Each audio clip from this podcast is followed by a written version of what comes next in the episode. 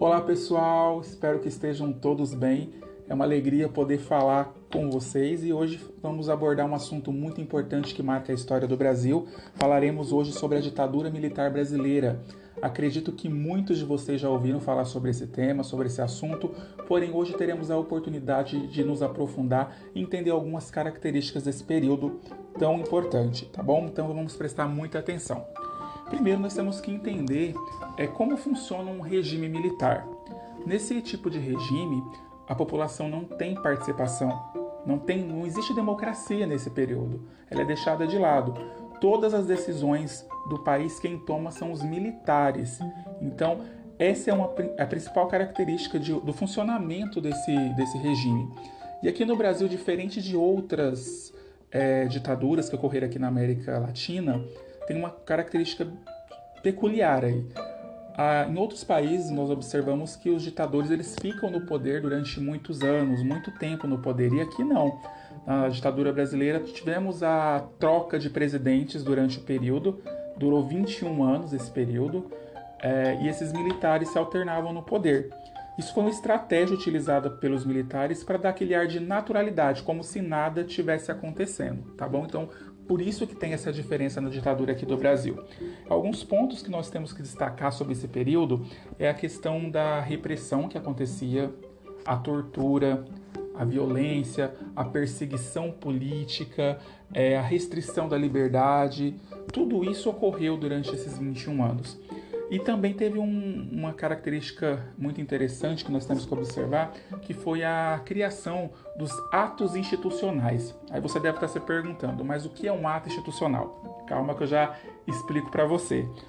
Os atos institucionais foram mecanismos utilizados pelos militares para sobrepor a Constituição. Ou seja, a Constituição era esquecida e todas as decisões, as leis eram criadas pelos militares e isso que ocorreu durante esse período. Então, por isso que aconteceu esses atos violentos, essas torturas todas, violação dos direitos humanos, esses atos permitiu que isso acontecesse. Esse período ele ocorreu através de um golpe, o golpe militar. Por que foi um golpe? Bom, antes de começar o regime militar, tínhamos como presidente João Goulart. Só que ele não era bem visto, ele não era querido diante dos militares por N fatores. Entre eles, temos que destacar a questão da reforma é, de base que ele queria fazer. Ele queria fazer várias reformas, várias mudanças na estrutura do Brasil. Entre elas, o que? A mudança fiscal, ia fazer uma reforma fiscal, uma reforma eleitoral, ia também fazer uma reforma administrativa e também a reforma agrária. Isso não agradava os militares, tampouco os grandes latifundiários da época. Além disso, é, o João Goulart ele era uma pessoa que via as questões trabalhistas, ele carregava o, o legado de Getúlio Vargas, então ele via essa questão né, das leis trabalhistas e isso não agradava muito. Outro ponto que nós temos que, temos que destacar que ele, pelos militares, ele era visto como um comunista, um aliado do comunismo. Nesse período, é importante destacar que acontecia a Guerra Fria, que foi um confronto, um confronto de interesses, né? Vale salientar isso, entre os Estados Unidos e a antiga União Soviética. Os Estados Unidos queria é, implantar o capitalismo pelo mundo e a antiga União Soviética o socialismo. Então, o Brasil ele tinha influência dos Estados Unidos. Nós sempre fomos muito dependentes dos Estados Unidos e nesse período é, as ditaduras da América Latina eram financiadas pelos Estados Unidos porque ele tinha esse interesse em dominar o, o mundo, tá bom? Então esses são pontos aí que fizeram com que esses militares se unissem e fizesse o golpe em 1964. Então é, tanques do exército invadem o Rio de Janeiro e três dias depois o presidente João Goulart é exilado para o Uruguai, é obrigado a ir para o Uruguai, e aí começa então esse regime militar e vamos saber agora quem foram esses presidentes desse período. Vamos saber algumas características de cada governo. Vamos lá? Bom, como eu disse, nós vamos saber quem foram os presidentes militares, quem governou o Brasil nesse período, que começa em 1964 e vai até 1985, né, como eu disse, marcado aí pelos atos institucionais. só para a gente aprender aí, foram ao todo 17 atos institucionais que aconteceram nesse período. E eles começam com o governo de Castelo Branco.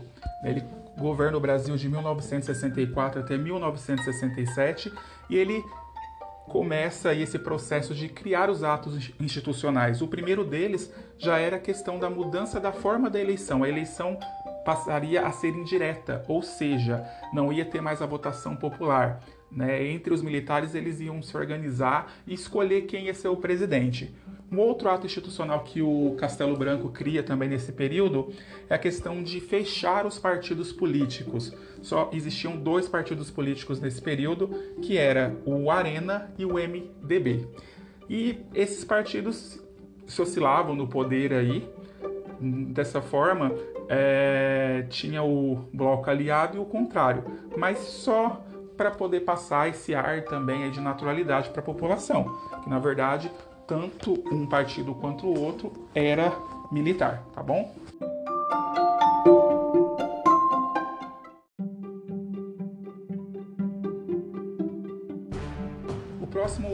Militar que governa o Brasil é o general Costa Silva. Ele governa de 1967 a 1969. Esse período nós temos, temos que destacar que foi o período de maior repressão durante o período da ditadura começa aí os anos de chumbo. Ele era um, um militar é, linha dura, então nesse período ele persegue, ele mata, ele tortura de forma muito violenta quem era contra o sistema de governo militar. Ele cria o famoso Ato Institucional número 5, o AI-5, e ele dá amplos poderes para o presidente. E nesse período ele caça mandatos de prefeitos, de governadores, ele também suspende o direito a habeas corpus, quem era preso não tinha esse direito. Então aumenta muito a repressão militar. Então essa é uma característica muito marcante do governo Costa Silva. Bom, depois dele, quem governa o Brasil é Emílio Médici, presidente que governa de 1969 a 1974. É um governo também que tem muita repressão e se destaca pela questão da censura. Nesse período, é, qualquer forma de manifestação artística era censurada, seja ela peças teatrais, jornais, revistas, é, esculturas, músicas, tudo era censurado nesse período. E também muitos políticos, professores, é, músicos, pessoas envolvidas com a arte foram exiladas, foram obrigadas a deixar o Brasil por conta é, de entender que eles iam contra o regime militar. Também é, foi criado um departamento específico, um departamento que era de investigação nesse lugar ocorria a repressão do governo, as torturas, as investigações, que era o DOI-CODE, que é o Destacamento de Operações e Informação de Defesa Interna. Nesse período, também vale destacar que ocorreu o conhecido milagre econômico. Foi um período que houve é, geração de emprego, crescimento do PIB brasileiro, porém também um período de maior desigualdade, porque eram poucas pessoas que eram muito ricas, que tinham muito poder, e muitos pobres nessa época. E um outro fator que nós temos que destacar é o que? O Brasil tinha esse crescimento, porém ele pegou muitos financiamentos, empréstimos com outros países. Então, uma hora a conta ia chegar, nós íamos ter que pagar essa conta. Então, é um ponto negativo aí que a gente observa também nesse conhecido milagre econômico, tá bom?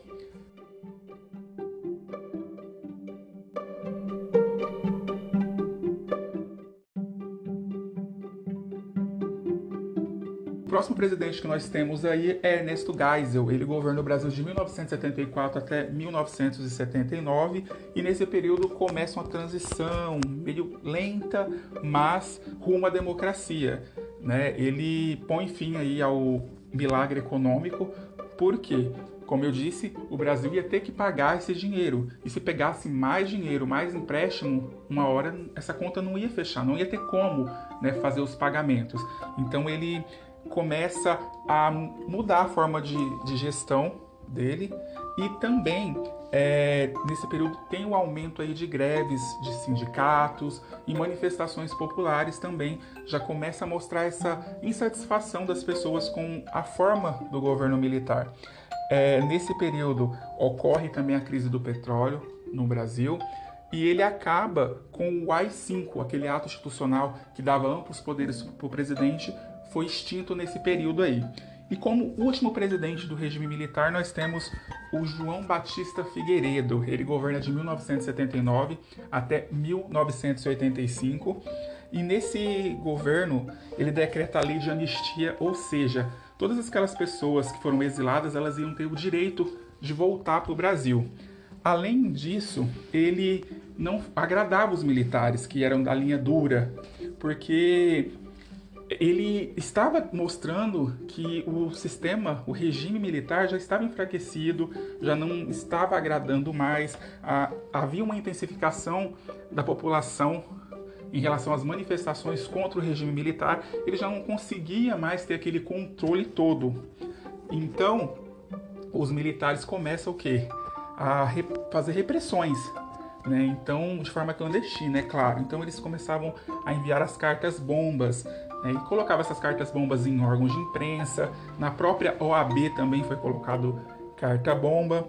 Então, em 1979, é, ele aprova a lei que restabelece a criação dos partidos políticos, ou seja, começa aí né, a criação de novos partidos políticos. Em 84, o, os políticos de oposição, artistas, jogadores de futebol e milhares de pessoas organizam aí uma passeata e cria-se um movimento direta já, ou seja, já estávamos cansados dessa forma de governo e queríamos de volta à democracia. Então, em 1985, o regime militar chega ao fim devido a esse enfraquecimento todo e começa aí essa mudança rumo à democracia do nosso país. Em 1988, é promulgada a nova Constituição, a qual temos até hoje. Então esse é um resumo aí para a gente entender algumas características do período militar, mas nós vamos voltar a falar desse assunto porque tem muita coisa ainda. Muito obrigado a todos que ouviram, um forte abraço.